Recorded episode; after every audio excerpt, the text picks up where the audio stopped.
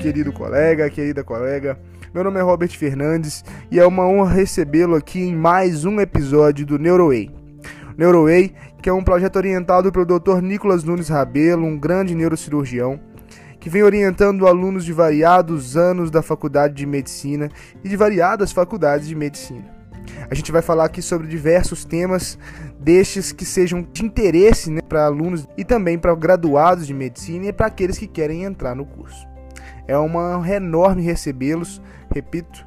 E se você curtir nosso conteúdo, segue, se inscreve aí no nosso podcast, compartilha para seus colegas e nos segue lá no Instagram, NeuroWay.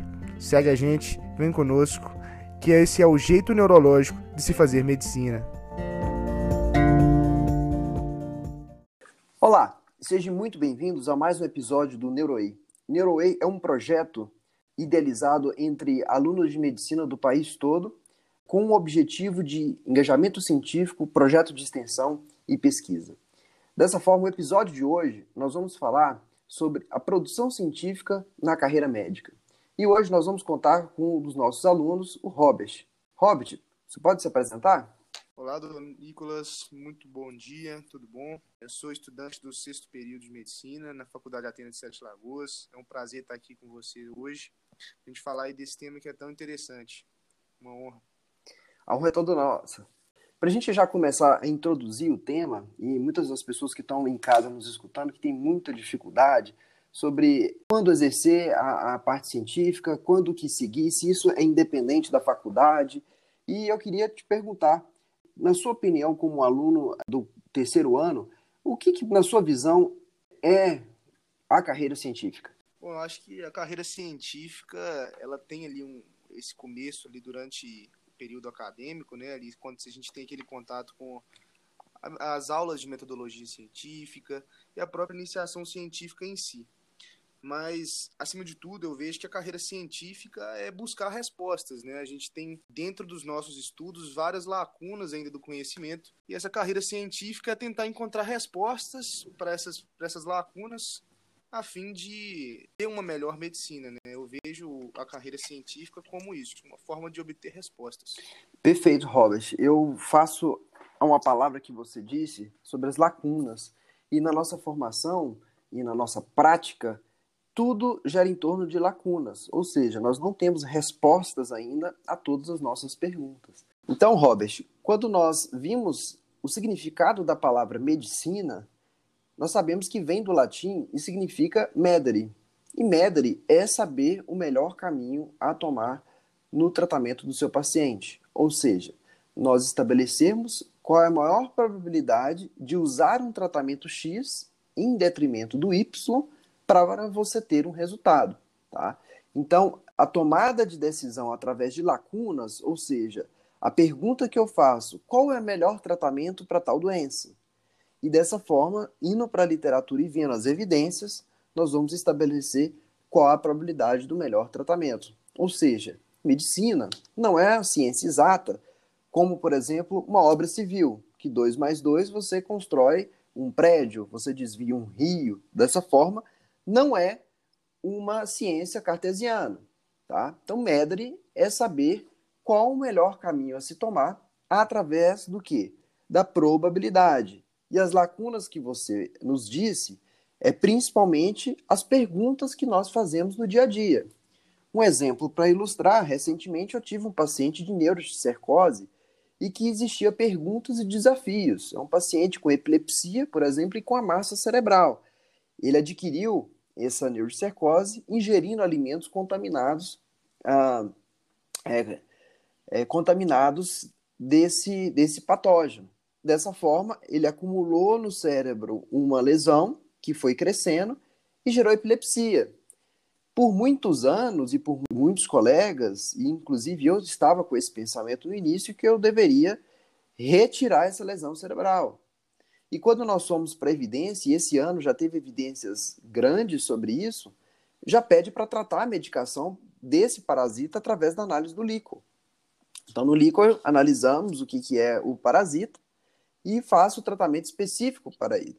Então, mesmo que exista uma lesão cerebral grande, é possível tratar com medicação e ver se isso regrediu ou não antes de partir direto para uma cirurgia. Ou seja, eu tive uma pergunta, ou seja, minha pergunta é qual o melhor tratamento para esse paciente, certo?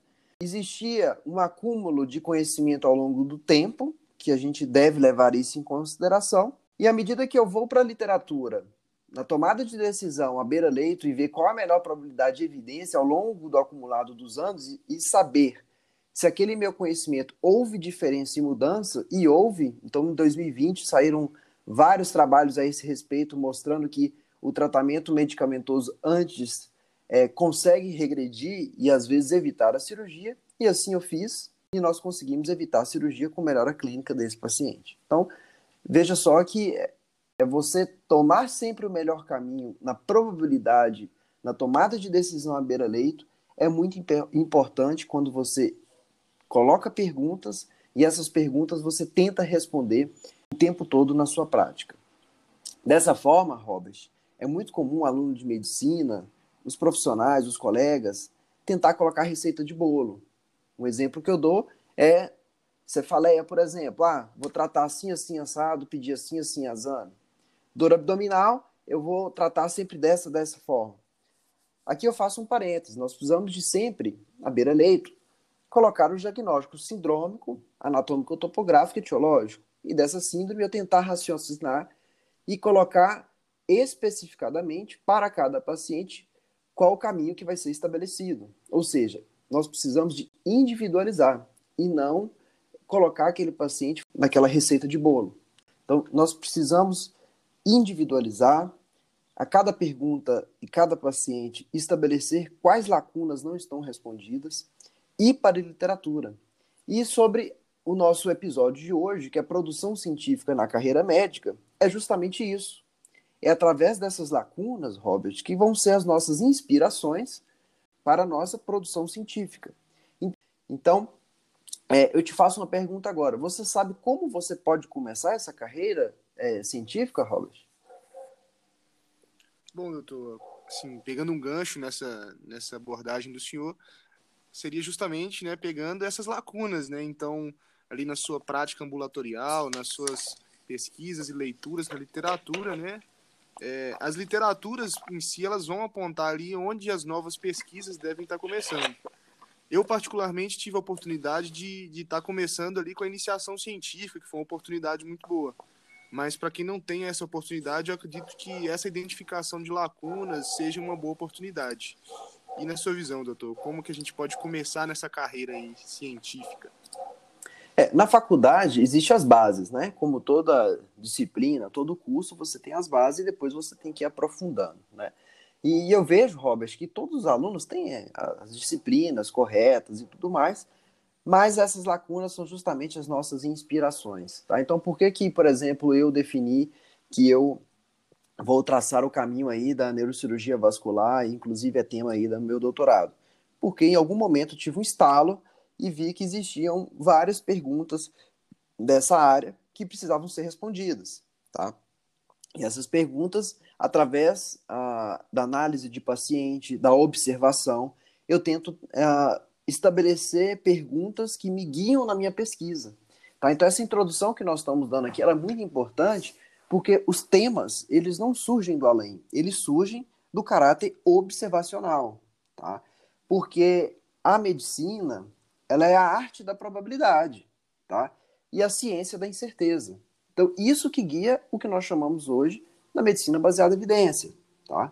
Porque a partir do momento que eu tenho incerteza sobre os meus diagnósticos e através dos cálculos, da matemática, eu tento estabelecer qual é a melhor probabilidade de ter um tratamento X em detrimento do tratamento Y.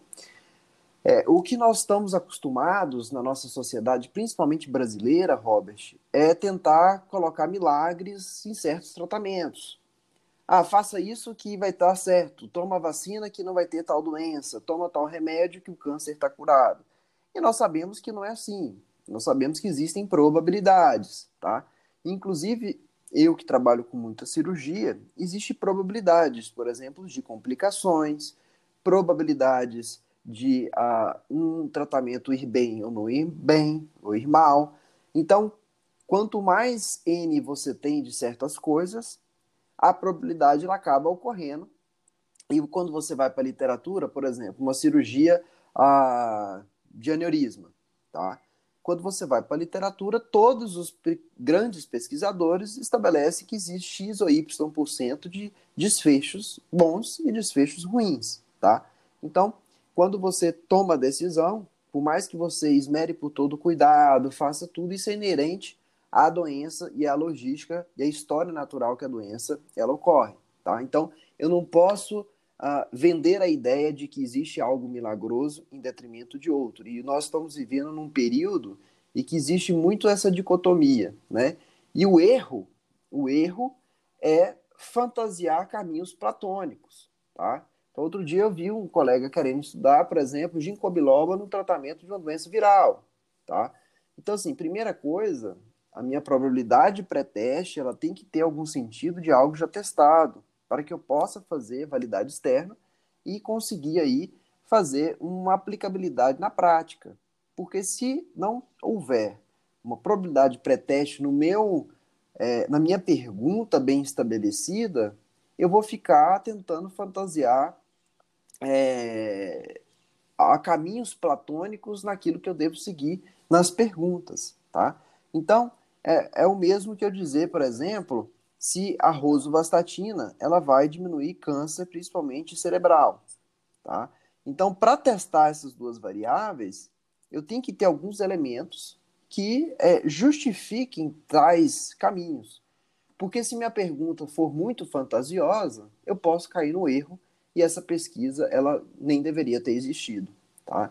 Então, não existe na medicina, e hoje com a medicina baseada em evidência, Robert, é, a decisão certa, tá? Então, isso eu falo muito com meus alunos. Então, até numa prova prática, por exemplo, existem variações, existem é, várias literaturas, vários autores. Então, não existe essa é a certa, essa é a correta, essa é errada. Existe o quê? Um racional, ou existe uma probabilidade. Se você fizer assim, você pode ter mais chance de ter é, sucesso. Se fizer Y, também. E isso é muito importante quando eu vou definir, por exemplo, um acesso cirúrgico. Tá? Se eu vou fazer uma técnica em detrimento da outra, eu tenho que ver qual é a minha expertise, qual é a minha probabilidade pessoal de treinamento disso dar certo ou a outra dar certo. Tá? Então, evidência é testar, testar e testar e colocar em prática. Tá? Então, isso é fundamental. Tá bom? E eu queria te perguntar, Robert, o que, que você acha que é preciso para estudar e desenvolver para ser bom pesquisador? Bom, doutor, é... eu acredito que, antes de tudo, né, como o senhor bem falou, é... a gente tem uma boa pergunta, né? A gente, para ter essa capacidade de ser um bom pesquisador, a gente tem que ter a capacidade de fazer boas perguntas, de identificar os problemas que precisam ser abordados, né? Como o senhor bem falou, aí não adianta nada a gente querer fazer uma pesquisa se não tiver um tema que for pertinente, que se for um tema que já tenha uma que não seja um tema factível, né? Tem que ser um tema factível. Então, acho que o primeiro ponto é esse: ser bem observador, conseguir identificar problemas. É, acho que também ser objetivo é um ponto importante para a gente conseguir ser um bom pesquisador, saber o que, que a gente quer, saber onde a gente quer chegar e ter organização. Eu acho que esse ponto também é crucial para gente, a gente fazer pesquisa bem feita, até porque a pesquisa é uma coisa complexa, né? não é simplesmente pegar vários artigos e fazer um, uma visão geral é, sem crítica, sem visão ética, né? Acho que isso também é um ponto importante, ter ética na hora de passar os dados. Então, eu acho que é uma combinação desses fatores, né? Ser bom observador, ter uma crítica, ser ético na hora de passar os dados e é, e ser bem organizado, que é fundamental para a gente fa fazer uma pesquisa e ter resultados válidos. Acho que é bem por isso aí. Você colocou elementos, Robert, é de extrema importância, tá? É, eu brinco que nós médicos nós somos um Sherlock Holmes, né? Nós somos um detetive que nós vamos atrás das doenças. E nós vimos que é, na minha prática corriqueira, no consultório, por exemplo, às vezes vem diante de sintomas que não fecha nos livros do diagnóstico, que não, que não fecha é, o caminho que nós vamos definir, tá? Então, a observação que você nos disse, isso é fundamental, tá?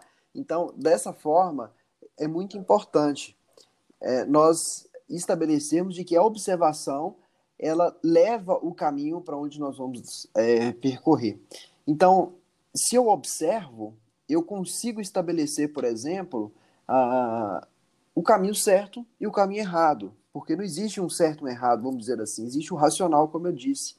E a objetividade é muito importante, porque quando você vai fazer uma pesquisa, sempre tem aqueles é, palpiteiros, né? Ah, faz assim, faz assado, acrescenta uma coisa, acrescenta outra. Isso acaba desviando da pergunta inicial e da lacuna, tá? Então, essa objetividade é muito importante. E nós estávamos aqui no, no é, antes da nossa, nossa conversa falando sobre. É, tem até uma lei de Pareto, né? E essa lei de Pareto ela vem muito é, de acordo quando você fala sobre organização, tá? Então, a organização ela é fundamental e o Pareto fala que 20% da sua energia gasta corresponde a 80% das coisas que você faz hoje. Então, imagina se você eleva esses 20% para mais por cento, quanto mais você consegue dobrar as coisas que você faz com resultados, tá? Então, a organização é fundamental. E quando eu falo de pesquisa, Rob, eu preciso de, primeiro, horários protegidos, não é quando dá, tá? Então, quando eu vou ler trabalhos, eu vou fazer tabelas, eu vou é, partir para o lado da ciência, é justamente a organização. Tá? E a ética é fundamental, e nós temos aí, por exemplo, é, vários trabalhos, principalmente é, de é, universidades que não têm prestígio, de povos que às vezes é, querem publicar resultados rápidos, só resultados positivos. E nós temos, por exemplo, a Neurology, eles estão ah, estimulando a, hipótese nula, ou seja, o que dá negativo também é importante. Então, por exemplo, se eu estou tentando ver se a rosuvastatina diminui efeitos, por exemplo, com câncer, eu descobri que isso aqui é negativo e publicar isso é muito importante, porque eu, eu mudo o paradigma aí das análises, e isso é muito importante para nosso estabelecimento. Então, a ética é, é importantíssimo, porque nós temos que seguir os parâmetros dos comitês de ética, dos termos de consentimento, não fazer pesquisas à, à riveria, como se diz. Então, todo bom profissional, ele precisa ter o lado pesquisador por trás. Por quê? Ele vai ter lacunas que ele vai tentar responder ao longo do tempo e aliar boas pessoas para responder essas lacunas, tá? Então, a medicina baseada em evidência, ela não é para o pesquisador, ela é para o profissional à beira-leito que vai reconhecer as dificuldades e tomar a decisão. Porque, no meu ponto de vista, o profissional que não tem esses conceitos, Robert, ele acaba fazendo receita de bolo, tá? E ele acaba não conseguindo ver o todo naquele paciente. E isso faz toda a diferença. E eu te falo mais: quando nós é, trabalhamos com probabilidades, estatísticas, e nós conseguimos metrificar o nosso trabalho, nós conseguimos ponderar as nossas decisões, tá? Então eu consigo ao longo da minha carreira, por exemplo, eu colocar essas métricas e ver o que, que caminho certo ou caminho errado, eu consigo estabelecer, por exemplo, é, se minha conduta está sendo de alto custo ou não. Isso eu consigo evitar, tá? Então, é, nós temos vários casos de que, por exemplo, o acompanhamento é um tratamento e eu consigo evitar um alto custo, por exemplo, daquela cirurgia e as suas complicações. Então, às vezes o paciente tem várias comorbidades, ele tem várias situações que a limita e que talvez o tratamento ali ponderado nas decisões fazem com que nós diminuímos aí o que nós chamamos de custo. Então, a medicina baseada em evidência, ela está focada no profissional, tá? E falando um pouco aí sobre que você me perguntou, né, sobre a trajetória aí na minha parte acadêmica, e nós vemos que é, ficar só na parte assistencial, no meu caso, eu me sinto como se não tivesse preenchido todas as lacunas que eu precisava de percorrer. Porque justamente eu me pergunto muito, e na faculdade eu tinha apelido de porquê, né? Porque tudo era porquê disso, porquê daquilo. E isso faz com que é, nós observamos, temos lacunas, e essa é, é, inventário, vamos dizer assim, de perguntas faz com que nós traçamos aí os objetivos. Isso não precisa de habilidade, você vai fazendo ao longo do tempo, vai conhecendo pessoas, vai é, conversando. Eu brinco que o papo do cafezinho, né? Você conversa de um cafezinho a cafezinho, você vai trocando é, bastante ideias. E nós vimos hoje, na minha observação pessoal, Robert, principalmente no Brasil, essa necessidade de receita de bolo. Ah, eu tenho uma doença viral, eu trato assim, assim, assado. É, isso aí traz um certo, vamos colocar assim, um calor no coração falso, tá? Então, porque nós sabemos, como eu disse, nós trabalhamos com probabilidades, nós precisamos de testar mais as nossas hipóteses, e essa é, resistência em, em, em, considerar a medicina baseada em evidência, ou seja, querer colocar tudo em receita de bolo, eu acho que é uma grande dificuldade que nós temos aí na nossa prática, tá? Então, é, na, no Brasil ainda nós precisamos de praticar bastante essas perguntas, tá? É, temos que ter cuidado no que colocar na prática e a importância é justamente isso, já finalizando, tá? É você trazer isso para a sua realidade, individualizar o tratamento do, é, de cada paciente, tá? Você é, trazer isso como qualidade do seu tratamento. Tá? Então, quando você pergunta assim, ah, a carreira médica, a carreira de produção científica, ela é importante? Ela é importante justamente para esse momento aí que você está buscando a melhora da sua uh, expertise médica, tá? Então, é, é importante ler artigos de qualidade, é, associar tanto a assistência quanto a pesquisa, e a gente afastar daquelas situações de decoreba, situações que eu disse de, é, de sempre estar tá, é, fazendo as coisas de receita de bolo quando você aprendeu, porque as coisas nós sabemos que os conhecimentos estão aumentando a cada dia mais, tá? E estar sempre atualizado, pesquisar e sempre fazer a dicotomia entre prática, pesquisa e trocar ideia com colegas. Para finalizar, as pessoas que estão nos ouvindo, então sobre a minha trajetória na vida acadêmica, eu sempre procurei ter a, ideia de que médico assistente é muito importante, mas é através da observação, é através da pesquisa que isso ia responder lacunas, Robert. E que essas habilidades, e muitas vezes nos perguntam, né, qual o melhor momento de aprender medicina baseada em evidência? Então, na verdade, é, são conceitos importantes que nós vimos lá no início da faculdade, e nós vimos conceitos é, básicos e que às vezes nós achamos que a matéria é um pouco chata, não levamos muito em consideração, mas que isso é uma prática que nós temos todos os dias do nosso lado. Tá? Então, é, o momento de aprender é o momento agora, independente de qual caminho que nós estamos percorrendo. Tá? Então, os colegas têm um pouco de resistência e querem colocar é, receita de bolo, é, ah, saiu um tratamento agora no congresso, já vou usar, parece ser muito bom. Então, nós temos que pautar mais em probabilidade naquilo que funciona e que, aquilo que já foi testado em um grupo de pacientes nos estudos, tá? Então, é, isso faz muita diferença, mas no nosso país ainda tem uma certa dificuldade nesse sentido. E a importância, Robert, é justamente isso. É mudança do nosso próprio paradigma. E como o conhecimento está tudo muito rápido, vamos dizer assim, eu já tenho aí oito anos de formado e as coisas já mudaram algumas vezes do que eu aprendi na faculdade. E então, o que eu levo aqui para vocês é o conhecimento que foi dito num discurso meu de formatura de um professor meu que falou o seguinte: eu estou ensinando vocês a aprender a aprender, tá? Então, esse é o principal conceito. Então, para isso, nós temos que saber ler artigos de qualidade, nós temos que pensar já na sementinha da ideia de que a dicotomia médico-assistente, pesquisa e observação é muito importante. O estudo não é decoreba, checklist, é formatado, pré-formatado para cada paciente. O paciente precisa ser individualizado, tá?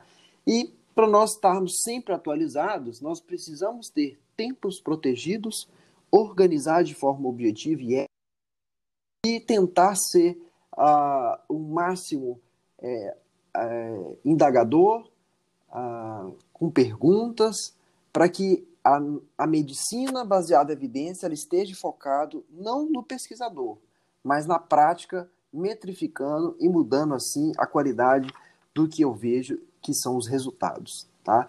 Hoje, Robert, recentemente eu tive uma conferência e de que as pesquisas, os trabalhos, as empresas hoje elas não estão mais focadas em horas de trabalho, em, a, em quantificar essas coisas. Elas estão preocupadas em duas coisas: metrificar o trabalho e trabalhar com resultados. nós somos classificados hoje com os resultados que nós é, obtemos, ou seja, com os nossos outcomes, que nós chamamos na literatura. Tá? Então, toda essa nossa conversa sobre pesquisa científica é justamente para cada vez mais nós profissionais termos melhores resultados, certo? Acredito que foi um, um episódio muito bacana. Agradeço você pela participação. Falamos de tópicos muito filosóficos, importantes para o início aí do aluno, do pesquisador, do profissional, do colega médico, para o início de pesquisa científica. Muito obrigado a todos pela escuta. Eu que agradeço, é, fico extremamente honrado pelo convite, doutor Nicolas. É uma honra estar sempre aqui ouvindo o senhor. São sempre ensinamentos muito, muito enriquecedores, né? E é realmente interessante perceber a importância dessa pesquisa científica, a gente se tornar cada vez melhor, né? Como o senhor falou, a gente está é, buscando cada dia mais os nossos outcomes, os nossos melhores resultados, e é essa a importância da pesquisa para a gente. Acredito que para aqueles colegas que ainda não tinham interesse na área científica, hoje vão ter muito mais, né? Sem dúvidas, vão se interessar muito mais e vão ver a importância verdadeira disso, não para compor currículo, mas para buscar uma prática médica melhor. E uma coisa que, uma frase que eu gosto muito de falar é, nesse tipo de conversa, né? é uma frase do Isaac Newton, né? E ela vai muito em agradecimento também ao senhor por essa oportunidade de aprendizado, doutor Nicolas. Que é, se enxerguei mais longe, é porque me apoiei em ombros de gigantes. Então, se eu hoje enxergo bem essa questão científica, é porque eu estou aí trabalhando com o senhor, trabalhando aí com uma equipe muito bacana, aí com o NeuroWay, pessoas muito boas, pessoas com uma visão muito interessante, muito inteligente da medicina e isso é muito bom. Muito obrigado, doutor Nicolas. Até mais. E conta aí. É, uma próxima oportunidade, pode contar comigo.